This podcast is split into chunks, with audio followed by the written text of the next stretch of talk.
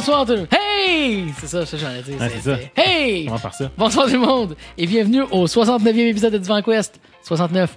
LOL. je je savais. Je, qu'on- On a 12 ans et demi. je suis Mathieu Bonnet, toujours en compagnie de Danny, de Danny Gravel. Salut. Monsieur Gravel. Yes, sir. Progress Report. This is an Divan Quest. special report. Pas obligé de crier. Ouais, j'ai monté le son tantôt pour vous montrer de quoi sur YouTube. Hey! Ben, écoute, un peu euh, comme toi, j'ai fait des choses. Nice. J'ai pas, pas atteint mon objectif total. Puis, Ok. euh, c'est correct. Au, au bout de la ligne, je réussirais peut-être pas à atteindre mon objectif de 52 en 52. Mais je, je me mettrai une barre à dépasser l'année prochaine. Mais bon, j'ai quand même fait de la lecture. D'accord. Euh, Parle-nous de tes lectures. Ben oui, je vais parler de mes lectures. hein, pour ceux qui, qui, je sais pas trop, qui ont commencé à écouter le podcast puis ils savent pas de quoi je parle, ça se pourrait quand même. Euh, j'ai décidé de me mettre le but de lire 52 livres en 52 semaines. Puis là, ben, je suis loin du compte, mais c'est pas grave. Je vais faire le mieux que je peux. Good. De la ligne, je vais avoir plus lu puis lu des choses plus diversifiées, ce qui est un win en partant. Euh, fait que non, j'ai lu le, le dernier livre de, de Biz euh, chez Oui. Le Méac, La chaleur des mammifères. Euh, Biz a tout le temps des livres qui sont vraiment intéressants à lire, qui se lisent bien. Puis celui-là, un peu dans le même sens que j'avais parlé la dernière fois de, de Naufrage, là, euh, dans un autre univers, là, beaucoup moins déprimant. le dernier m'a fait comme réagir beaucoup. Mais dans, dans- dans le cas de la chaleur des mammifères, ça se passe euh, ben, en 2012. Là. C'est un prof d'une université. Euh, en fait, en en jasé avec ma blonde, c'est un prof d'une université qui est genre toutes les universités du Québec mis ensemble à peu près. Là. OK, ouais. Euh, c'est un prof de C'est littérature une méta-université. clairement, un prof de littérature qui est un peu sur le pilote automatique. Il, est en- il est divorcé, puis euh, genre, il donne des cours un peu plates, puis il s'en sac un peu, puis bref, c'est ça. Il, Pilote automatique. genre, il n'a pas rien écrit vraiment depuis 10 ans, puis son dernier texte, genre, par- parlait de la du point virgule. là. Mais bon. Sujet controversé. Que le- la première partie du livre, c'est un peu, tu suis sa, sa- sa vie d'anti-héros, un peu, un peu plate. Euh, c'est très, très auto-référentiel, fait beaucoup de références à la littérature puis à des auteurs que je ne connais pas. Ma blonde l'a lu avant moi, puis elle, elle reconnaissait plus les auteurs, elle a étudié là-dedans, puis elle reconnaissait aussi ses profs à l'université sur les, les collègues qui parlaient du gars. tu sais. Fait qu'à quelque part, il y a quelque chose d'a- d'assez intéressant si c'est votre domaine. Sinon, ben, ça se lit quand même bien. Ça part du gars, puis bon, c'est pas comme s'il partait sur une dérape sur un, un auteur que personne connaît. Là. Mais bon, il fait des références, puis c'est comme, OK, c'est intéressant. Puis à un moment donné, le, le gars, il va pour un voyage, il se rend compte, euh, il décide en revenant, il- en fait, il revient, puis il est en pleine grève étudiante. Là. il a un peu participé au mouvement des étudiants en lisant un texte d'Arthur Buis, puis euh, comme avant que la grève parte, il revient, puis il est en pleine grève étudiante, c'est c'est la grève de 2012, c'est ça va plus loin, parce que tu reconnais dans, dans- dans les, euh, les, les anecdotes qui se passent, des anecdotes qui sont vraiment passées, tu, tu reconnais des pancartes, tu reconnais des interventions, euh, genre à la virgule près des choses qui se sont dites. Euh, C'est euh, genre jusqu'à euh, la, la ministre qui dit en chambre qu'elle est pantoite, là, pour ceux qui se rappelleront. Là. tu sais, fait qu'il a vraiment été chercher des éléments Ouais, très, très précis. Puis en même temps, ça. Ça, ça, Ça rend, ben c'est ça, rend la chose réaliste. Puis je pense qu'en jasant avec ma blonde, je me suis rendu compte qu'il fait souvent ça. là. Il va beaucoup parler à des gens des milieux desquels il parle pour que ça devienne réaliste pour les gens qui l'auraient qui auraient vécu dans ces milieux-là. Puis voilà, tu sais, le, le- le prof participe à une, à une- une manif, euh, se fait comme tabasser, puis euh, le livre finit un peu sur un point de positif, qui il est comme c'est un peu fait une nouvelle blonde avec une autre prof de département. Il est comme. il regarde- Spoilers. Ben oui. tu sais. C'est pas- il, est- il est comme euh, devant, il est comme content devant de voir les étudiants qui se tiennent debout devant un gouvernement qui a pas de bon sens, qui augmente les frais scolarités en fou. Puis on dirait que ça lui a un peu redonné foi à, à la jeunesse. Puis tu sais, tu comme ah, il y, a, il une place beaucoup plus belle qu'au début du livre. tu sais. Fait que c'est un- une belle histoire à suivre d'un personnage, un beau développement de personnage. Je vais pas spoiler grand chose quand même. C'est pas un livre avec un spoiler, mais euh, quelque chose qui se lit bien, qui est intéressant à lire. Puis surtout si vous avez été bon, on s'entend, là, il y a quand même un point de vue assez positif, assez comme il y a- un parti pris du côté des étudiants, c'est certain. Mais si vous aviez euh, participé à cette époque-là aux manifs étudiantes ou si vous avez regardé ça, mais avec un, un- un point de vue, mettons, biaisé un peu du côté des étudiants, Point de vue empathique. la, la, la- ouais, empathique, la fin est super intéressante puis ramène là, euh, six ans déjà en arrière. fait que non, c'était le fun à lire. Le, le titre déjà? La chaleur des mammifères. Oui, merci. J'avais, ça m'avait échappé. J'ai commencé un roman qui. euh, J'ai hâte de le continuer là, parce que je suis comme pas encore sûr si je vais trouver ça si bon que ça ou pas. Euh, J'étais tombé dessus il y a une couple d'années, j'avais acheté, ça s'appelle Comment enseigner la mort à un robot. Puis c'est un cyborg de deuxième génération qui se considère très très humain, qui enseigne à l'intelligence artificielle comme à avoir peur de la mort. là. OK, OK. Fait qu'il y a comme une prémisse qui pourrait être humoristique, mais quand tu le lis, ça a l'air Ben, un peu plus philosophique. Ben, mais oui, là. c'est- même que je le sentais, là, mais ouais, OK. Mais fait que je, je l'ai commencé, j'ai pas fini, j'en reparlerai quand je serai un peu plus avancé. C'est pas un livre qui est long, j'ai juste manqué de Ça, temps. ça me fait penser un petit peu à. euh, Est-ce que tu as écouté la série The Good Place?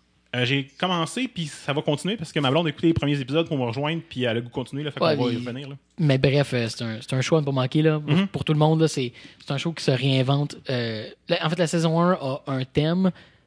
Après la saison 1, tu sais jamais où est-ce que le show va s'en aller. Tu te dis le show devrait être fini.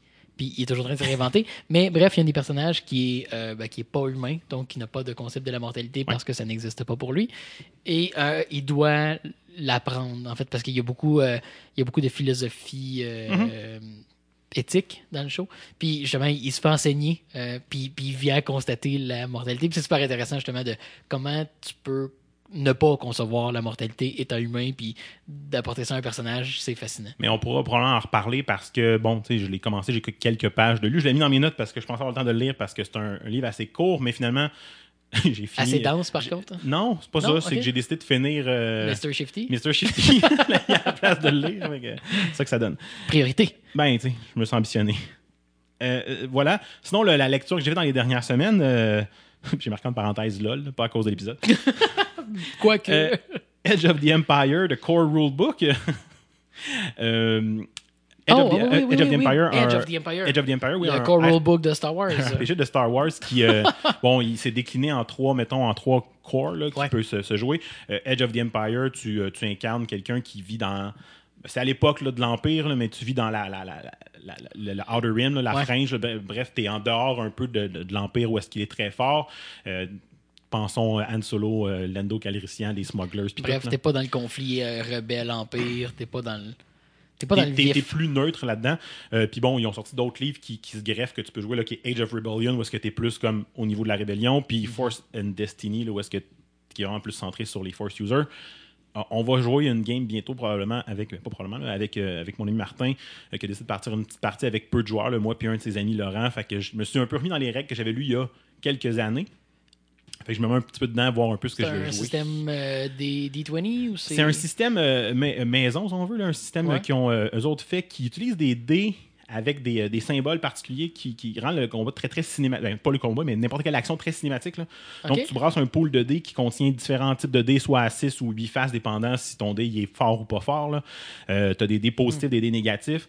Tu brasses ton pool de dés, puis tu regardes si tu as, des t'as succès, des échecs qui s'annulent. Si tu as plus de succès, de succès que d'échecs, ton, ton action réussit. Ok, puis le, dans le fond, le dé, il y a un nombre de succès et d'échecs dessus. C'est pas, pas un dé avec des chiffres, c'est un dé avec des ça. symboles. Fait que tu peux avoir pas de succès ou un ou deux succès dépendant des dés. Puis tu as aussi des avantages et des désavantages qui s'annulent. Fait que tu peux finir une action avec euh, un succès mais des désavantages. Fait que genre j'ai réussi à craquer la porte mais genre elle m'a explosé dans la face ou bon tu sais. Fait que ça, Ouais, ça ouais. rend les actions très très euh, Imprévisible, d'un. imp- imprévisibles puis bon très très cinématique parce que tu, tu décris ce qui se passe. là. Tu peux pas juste comme j'ai réussi avec avantage. Ça, ça prend pas là. sais.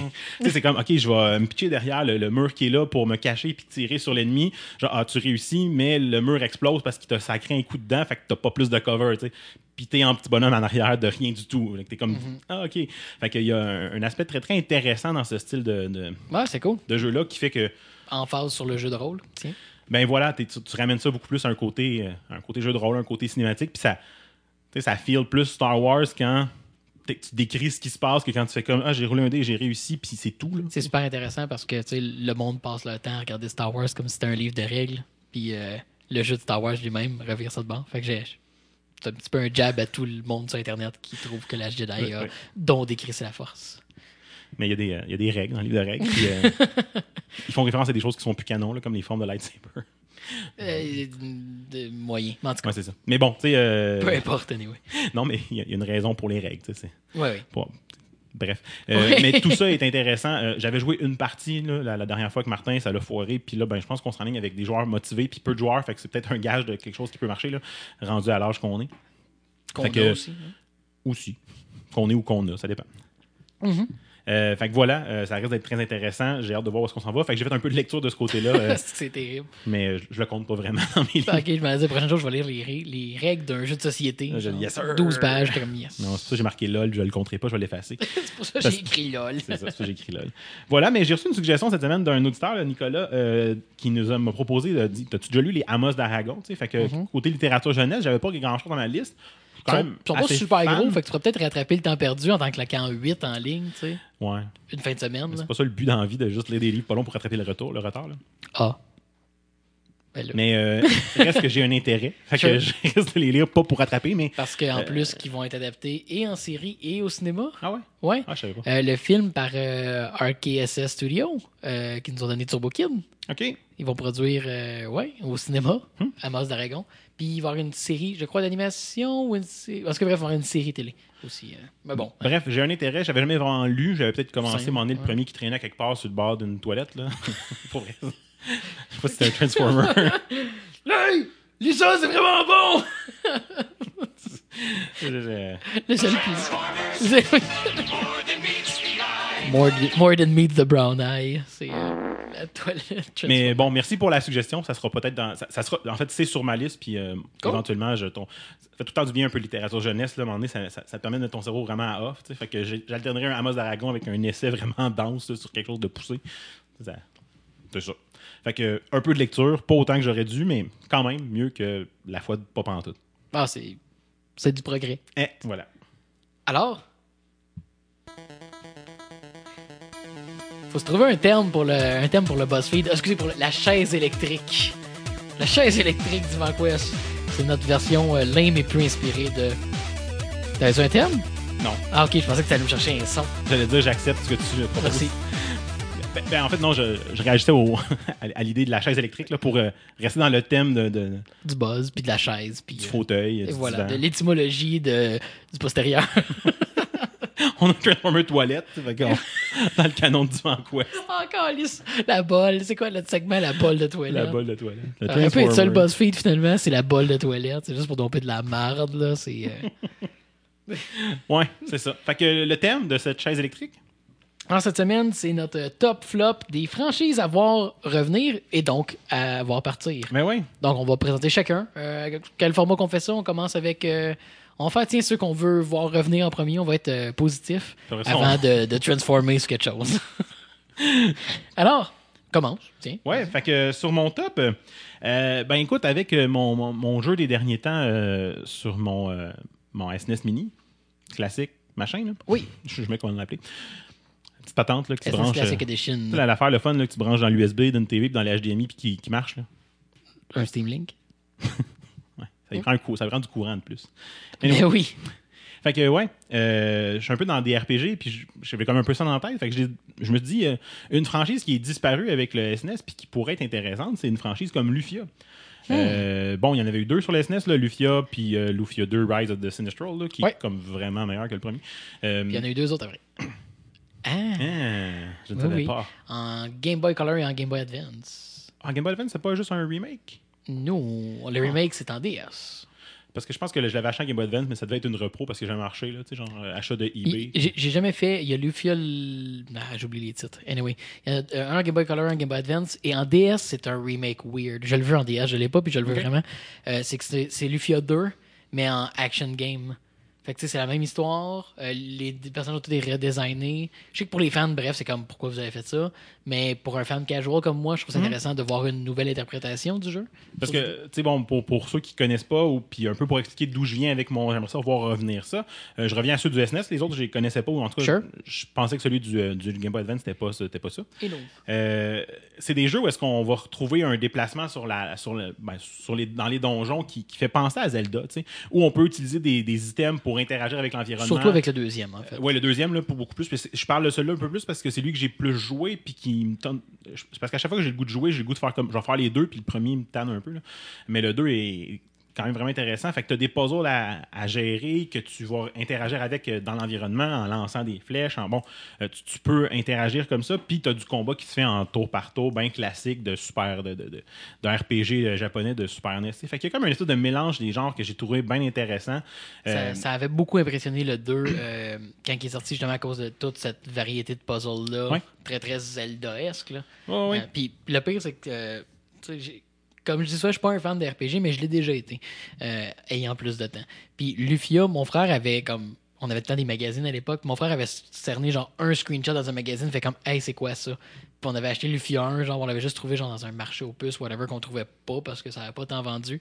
Puis euh, Lufia 1 était dans nos RPG préférés depuis longtemps. L'histoire est énorme. Oui, là. oui. Euh, surtout du premier. C'est juste parce que moi, j'ai joué aux deux en premier. Fait que quand tu rejoues au un après, il- t'as Mais- moins d'aspects. euh, Mais le P, ouais, c'est ça, t'as moins de variété dans le gameplay. T'as pas tout le côté puzzle, il est pas encore là dans le premier. Sauf que euh, le 2, par contre, en termes de jeu, est moins robuste. En termes Mhm. de RPG, il est beaucoup moins robuste que le premier était.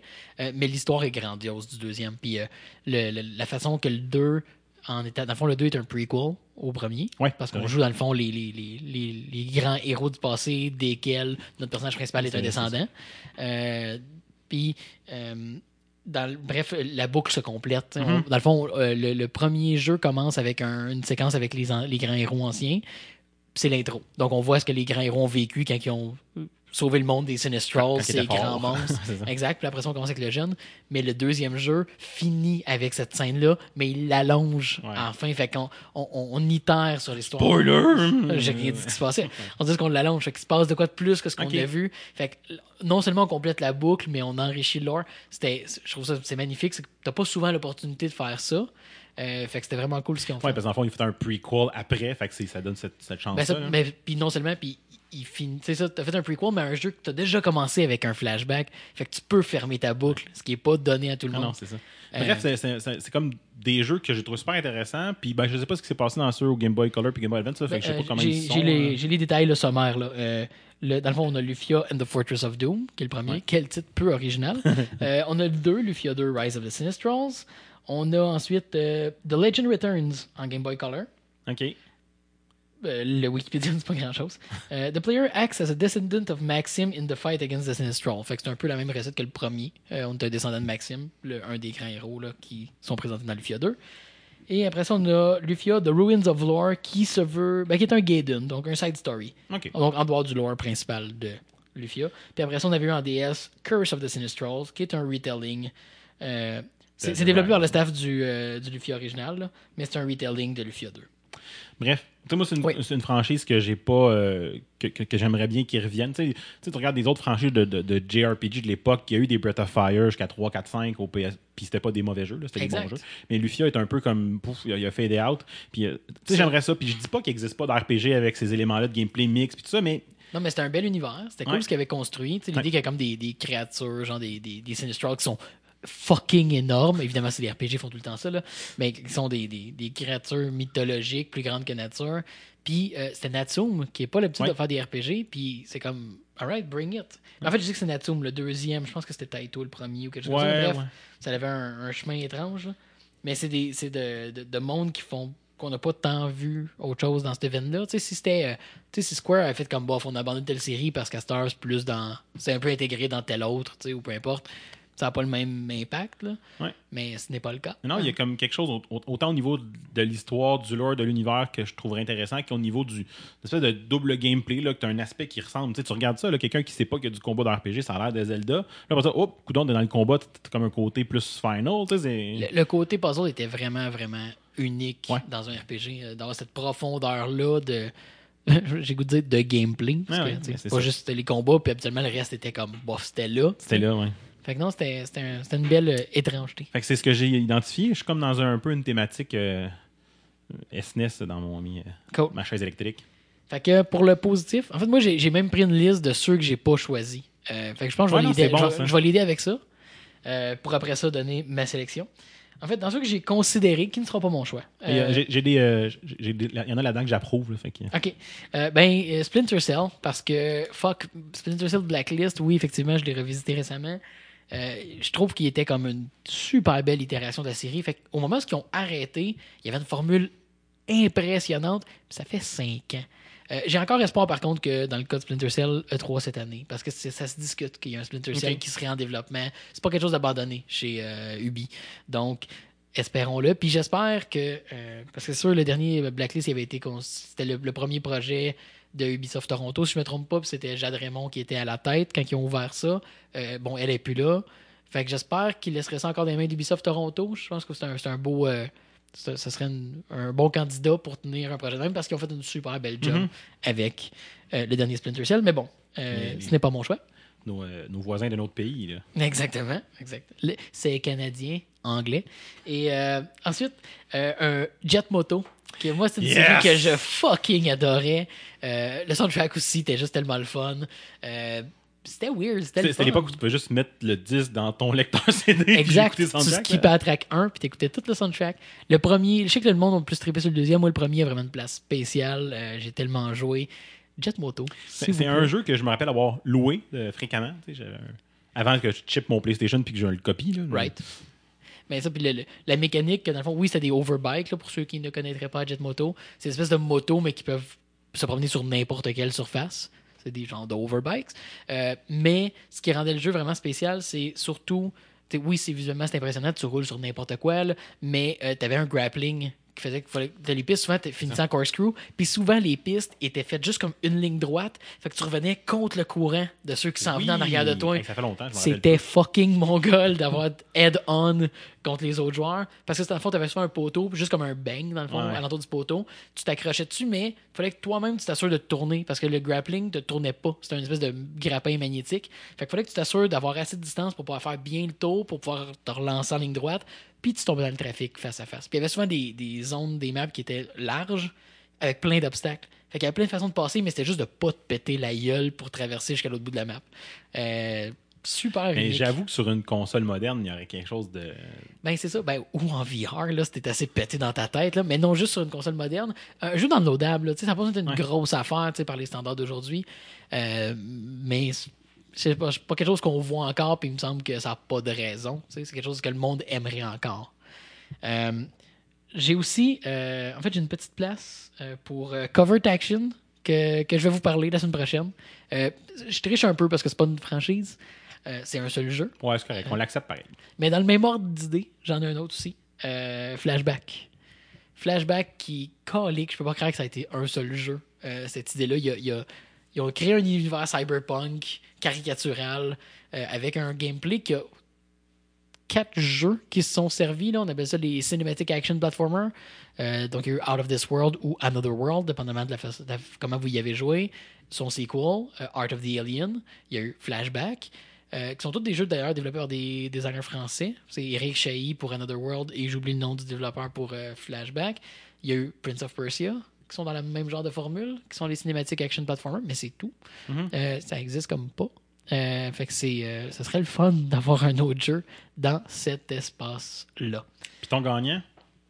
Il m'en reste un autre, Oh, euh, un dernier contender, et c'est Crimson Skies. Ah ouais. Parce que j'aime donc Crimson Skies. Il y en a eu un sur PC, après ça, un sur console, sur le, le Xbox original. Merci, il est rendu rétro-compatible jusqu'au Xbox One, donc tu peux jouer sur ton Xbox One à Crimson Sky, I Road to Revenge, Il faudrait d'ailleurs que je te, l'emprunte pour faire ça. avec plaisir.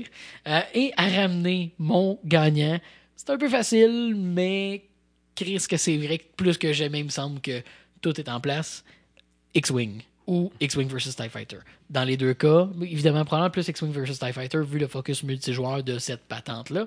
Mais un jeu de combat semi-arcade, semi-simulation. Euh, un équilibre où est-ce qu'on tombe pas juste dans le arcade purement, mais qu'on tombe pas non plus dans le- la simulation hardcore, comme qui est un peu en train de revenir en mode sur PC. Mais justement, c'est que présentement, avec et la réalité virtuelle, il y a un espace pour ces jeux-là. Les jeux de cockpit revoient un regain de popularité. Ouais, parce que t'as t'as comme un, un feeling différent, puis c'est un jeu qui, à cause du cockpit, là, qui, qui, qui passe à côté du problème de VR souvent. Là, Exactement. C'est ça, c'est ça. Les plus gros problèmes du VR, t'es sidestep tout avec un jeu parce que t'es dans un cockpit.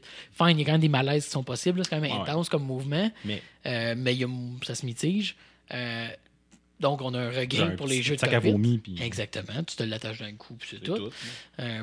Il y a des belles bavettes, là, j'ai vu ça, là, une une, là, attache dans le cou, puis il y a comme un rebord, là, parfait. Ouais, je- En silicone, ça vaut la vaisselle. Je pense que quand on était à San Francisco avec la job, on a vu une bonne femme avec une couche dans le cou. Ah, c'est une idée. Ouais, c'était. C'est juste les chunks qui sont. Ok, elle est en train de vider une poubelle, là, mais c'est- c'était une autre true story. En passant, c'était dégueulasse.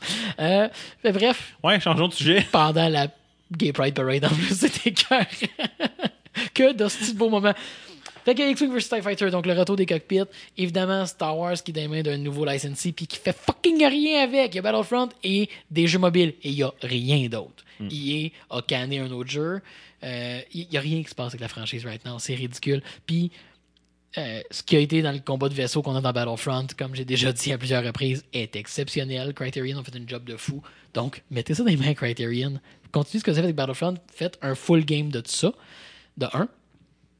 Euh, puis justement, euh, le, vous pouvez le faire VR optionnel. Je pense que les jeux en cockpit sont quelque chose qui se plie bien à ça. Donc, tu, tu isoles pas ton marché Ouais. en faisant un jeu strictement VR. Donc, tu as, tous les outils aujourd'hui pour faire ce jeu-là à des coûts assez restreints. C'est pas un jeu qui est forcément dispendieux à produire parce qu'il y a peu d'animation. C'est des vaisseaux, euh, c'est Ouais. beaucoup de voice acting. Ils ont beaucoup de ces animations-là en stock euh, de par Battlefront. Je, je dis pas qu'ils n'ont pas moyen de les travailler, mais ils, comme, ils ont déjà du stock de, là, ils ont déjà des assets. Des, euh. Exactement. Fait que je pense qu'ils ont. euh, quelque chose qui, qui peut être un plus petit projet pour une boîte. Puis je pense que c'est. euh, c'est un jeu qui, qui a une réputation légendaire. là. Sais, Souvent, le monde dit que leur Space Sim préféré, c'est X-Wing vs TIE Fighter à ce jour. C'est un jeu qui a au-dessus de 15 ans. Euh, donc, je pense qu'on est prime, on est prêt pour un retour de X-Wing, ou en tout cas de combat spatial dans Star Wars, qui n'est pas juste un afterthought dans un autre jeu. Yes. Voilà. Fait qu'on y va avec le côté. euh, Avec le côté Transformer, ouais, on y va toi, pas. vas-tu l'avoir? Non, marche plus. Ok, bagarre. Ah, Ah, merci. Fallait l'encourager. Fallait l'encourager. Il y a une, petite- une petite, une petite, euh, anxiété de. Fait quelle franchise tu crois qui. On, on, on le voit pas d'un côté cheap, là. On le voit d'un côté genre. Il est peut-être temps que ça arrête. Ouais, ben, puis tu vas voir qu'il y a une thématique, là, on dirait que j'ai été comme inspiré dans Final Fantasy. Euh, Ah ouais? Il est temps que, tu- que Final Fantasy devienne Final pour, pour finir d'être Final. Puis tu sais, je dis pas, je vais y aller de même.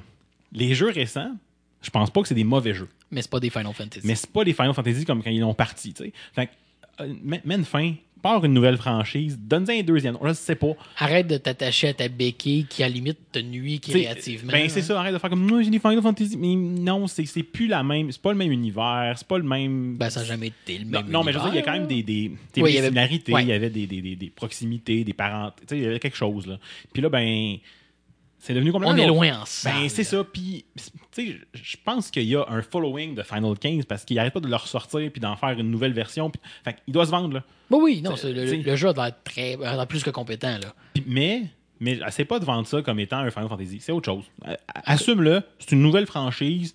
Part dans un autre sens. Puis ramène au pire un, un Final comme plus classique. Là, comme, pas juste dans un, un espèce de side project weird de World of Final Fantasy. Puis, Ouais, puis encore là, qui est juste comme une espèce de galerie touristique. Ben. de Bref, c'est du fanservice. Là. ben, c'est ça. Fait que tu sais, je pense- qu'il est temps qu'on se- que- qu'on se dise. OK, c'est plus un final, c'est plus, c'est plus ce que ça a été. On, on met le nom parce que ça va faire vendre, mais dans les faits, le monde va juste chialer après ça. Les anciens fans vont chialer, les nouveaux fans vont dire Ouais, mais nous, bah, gars, Ouais, puis en plus, euh, le Final 15 a pris genre 7 ans de développement, là, Ouais. une connerie de même. C'est comme, donne pas ce nom-là à ce type de projet-là. Utilise ce nom-là pour faire justement autre chose. Ouais. Ben, soit ou fini, là, Oh, ou tire la plug. tire la plug, puis laisse-le laisse-le vivre dans l'imaginaire collectif, puis Ouais. fais autre chose. Puis les choses que tu vas le ramener, ça va avoir comme un impact. Sais, parce que ce qui ressemble le plus à des Final Fantasy, c'est d'autres projets de Squaresoft qui s'appellent pas comme ça. Il aurait bien pu mettre le tag de Final Fantasy sur. euh, euh, comment ça s'appelait? Octopath. Ben, Octopath, peut-être, là, je l'ai pas joué, Ou mais. sur, euh, euh, il a sorti le 3D. euh, le 3D. En tout cas, bref, il a sorti, ça a sorti il y a pas longtemps, qu'il y a eu des. des plein de. Bref, d'autres RPG qui sont sortis du même. D'autres astuces d'affaires. Non, mais là. pour vrai, il y a des affaires plus, plus similaires à ce que ça a été au départ qui aurait pu Tu sais, mettre avec Que, que final, depuis, mettons, le 13, là, qui est juste comme. juste autre chose. Puis, c'est correct, c'est pas une mauvaise chose, mais c'est un autre monde, c'est un autre univers, c'est un autre type de jeu. En tant que franchise, à de- Ben, c'est ça. Ouais. Tu sais, C'est comme si euh, Ubisoft, tous les jeux qui sortaient, c'était Assassin's Creed. Mais, peut-être un mauvais exemple. Ouais, mais, ouais, euh, mais même si ça n'avait aucun rapport, il disait que c'était un Assassin's Creed, puis il sacrait ça dans tous les jeux qu'il jouait dans, dans, dans, dans- tous les jeux d'Ubisoft. Tu, tu joues en rentrant dans un, euh, un Animus, puis euh, Ouais, c'est ça. Sultan, ah, c'est Assassin's Creed dans l'Animus. Ouais. Ouais, c'est un jeu de, de jet moto. Wow. J'accepte. Ben, j'accepte ouais, aussi, mais c'est ouais. pas un Assassin's Creed. Voilà. Fait que moi, c'est celle-là. Puis je suis dans, mon, dans ma thématique là, JRPG de l'époque du SNES, puis je suis comme, il y avait quelque chose là, c'était différent, c'est un autre univers. Puis ce que c'est devenu, c'est pas la même affaire, puis c'est pas Ouais, puis mauvais. c'est pas- puis, tu c'est sais, j'ai rien contre une franchise qui se réinvente, sauf qu'il n'y a pas une réinvention. Il y a juste comme, bah écoute, à cette heure, on prend notre plus gros nom, on fait tant notre plus gros jeu, mais whatever. Mais c'est ça, tu sais, après ça, ils font comme, oh, on va juste comme mettre les mêmes noms d'items, puis une coupe de mêmes noms de magie, Ouais, puis c'est ça, de temps en temps, 3-4 monstres qui se recoupent. Payer hommage. À la limite, les MMO, genre, est plus proche Oui. de ce qu'il y en est, Oui, beaucoup, oui, parce, que, que Final 15 ou Final 13. parce que tu sais, retrouvé le concept de job, t'as un concept beaucoup plus RPG. les classes qu'on classes, puis euh, l'univers fantastique-ish, tu puis... Voilà. Ouais. Fait que moi, c'était ça mon point. C'était comme, ben, puis je suis dans une thématique RPG, je suis comme, ben, sais-tu, Ouais, Ça, c'est. On, on peut correct, comme ça c'est plus Final Fantasy. Faites ce que vous voulez avec. Inventez vos jeux. Je sais pas, appelez euh, Final Fantasy Extra. Tu sais, quand ils ont fait les X, puis il y avait le X2, c'était pas. On dirait que ça me dérange. Tu sais, c'était comme, OK, c'est le X2, c'est autre chose, puis c'est un 2, ça va quelque part d'autre. Ouais. On dirait que je l'acceptais plus, tu sais. Je... Ben, je l'acceptais comme c'était une décision dans l'univers. oui. Mais y y c'est ça, je trouve qu'on est, on est loin de ce que ça a été comme concept, puis on pourrait se dire, ben, OK, hein, il y, a une- il y a un bloc, là, ça c'est les Final Fantasy, maintenant on fait un autre jeu avec un autre nom, Ouais. Puis on met des cœurs dedans, comme ils ont fait avec euh, I Am Setsuna. Ah oui, mais c'est ça. Puis on est content. Hey, check, ça s'appelle cœur, ouais! Les, les guilds aussi qui ont retrouvé ailleurs. Ben, c'est puis, ça. Puis on est content de les voir, on trouve que c'est un bel hommage, mais ça s'appelle pas Final Fantasy, mais Christy, I Am Setsuna, c'est bien plus un final que. Que, que Final 13, mettons. C'est ça. Le jeu que. L'insulte suprême de Final Fantasy 13, c'est que t'as une map, là. C'est un corridor, sacrément. Ok, j'ai pas besoin d'une carte tabarnak, je suis capable de me rendre à l'autre bout sans me perdre, C'est vrai. Ah, c'était carré. J'avais oublié ce bout-là. Ah, pff. anyway, euh, et de mon côté, Ouais, d'autres franchises à arrêter, j'y vais avec Metal Gear Solid. Puis je- euh, je- ça, vient de- ça vient d'un point d'amour. Euh, c'est pas comme c'est pas une critique du chemin qu'ils ont eu, sauf que là avec en plus avec le départ de Kojima, euh, s'il me semble qu'il y a de quoi que tu devrais comme te dire ouais, déjà que ça a été laborieux les les développements. Le- le- la série cherchait elle-même à s'étirer en la présence de Kojima. Même lui est plus là. Il y a personne qui veut tant que tu continues. Euh, le plus récent jeu, c'est Metal Gear Survive. C'est une affaire de zombies. puis de, c'est comme sacrément, Mais qu'est-ce que c'est ça? ça. Tu mets le nom parce Ouais, tu sais, t'es, t'es rendu loin, là. T'es rendu loin. Puis, tu sais, à Metal Gear Solid 1, chef-d'œuvre. 2, euh, gameplay impeccable, histoire, what the fuck. Euh, Metal Gear Solid 3, chef-d'œuvre. Metal Gear Solid 4, euh, ok, t'as, essayé d'écrire quelque chose qui allait lier tous tes morceaux d'histoire ensemble. T- t- Sur papier, t'as réussi. En pratique, c'est un peu lourd. Metal Gear Solid 5, on part ailleurs. À la limite, ça aurait pu ne pas s'appeler Metal Gear Solid. L'approche du design était très, très différente. Mais ok, c'était un œuvre de Kojima. Il étoffait son univers. Ok, mettons. Là, t'enlèves le créateur puis tu continues à diverger. Qu'est-ce que tu crisses? Genre? Fait que je pense que non. Metal Gear Solid en tant que non, fine. Puis à la limite, ouais, ben en fait, Metal Gear en tant que non, parce que Metal Gear Solid, officiellement, oui, et on présume complété. Euh, mais vous, vous avez plus rien à apporter à la série. C'est plus ça. Comme la série pourrait peut-être donner encore de quoi, ouais, mais vous autres, vous êtes plus en mesure de donner de quoi. Allez ailleurs. Euh, vous pouvez trouver un nom qui va y rendre hommage. on, on a le même argumentaire. Là, tu sais, Mhm. c'est- un peu ça. C'est... Mais là, il y, a- y a surtout il y a le créateur. mon- aussi. C'est comme, check, ça appartenait, tu sais, c'est- c'est- c'est lié, genre, à vie et à mort à Hideo Kojima, cette série-là. Il est plus là. Arrête. OK? Give up. Voilà. Ça n'a Mm. pas besoin d'être plus long que ça pour Metal Gear Solid. C'est très clair. Je trouve, je trouve le fun que les deux euh, franchises qu'on a choisies, c'est comme. C'est par amour. C'est comme. Achève-le par amour. Il souffle là. Non, ben, c'est ça. C'est comme, c'est pas, tu sais, j- j'ai pas, j'ai pas d'amertume à ce qu'il y en non. mais je pense que c'est le moment. Tu sais, genre, comme, puis, tu sais, rends- rends-y hommage autrement. Prends un nom qui est dérivé, tu sais. Euh, garde des éléments, tu sais. euh, Tu pourrais sortir une série qui s'appelle Gear, genre, ou Ah ouais. whatever, tu sais, qui prend le bagage, puis c'est comme, ok, c'est des successeurs spirituels à Metal Gear, ou des Tu fais un successeurs prequel là, qui s'appelle euh, Stone Gear. parce que C'est dans la préhistoire. nice. On dirait Far Cry. OK, mais... euh, non, ça, mais il y a moyen c'est comme de, de continuer, entre guillemets, mais euh, euh, créer une fin Ouais. à ce qui est là, puis on va faire autre chose après. Mm. Voilà. That's it? ben ouais. Good. Good show! Ça, j'ai dit good. Tu sais. Good. C'est Good. ça. Show. Fait que, ben, on va commencer par dire un bon merci à nos, euh, à nos Patreons sur euh, nos Patreons sur Patreon qui nous donnent un coup de main pour le podcast. Euh, gros, merci gros merci. Puis euh, si vous avez le goût de faire un petit, un petit bout pour nous aider, vous pouvez aller sur le patreon.com divanquest. Sinon, vous pouvez nous trouver, nous rejoindre, nous envoyer des bêtises au divanquest.com. Il y a tout ce qu'il faut là-dessus pour nous retrouver. Nos adresses, euh, numéro d'ascenseur sociale. Quoi? Puis, euh, ben voilà, hein, euh, pour le reste, ben, je vous souhaite une, une bonne semaine. On se revoit bientôt. Et d'ici là, Game on! Game on!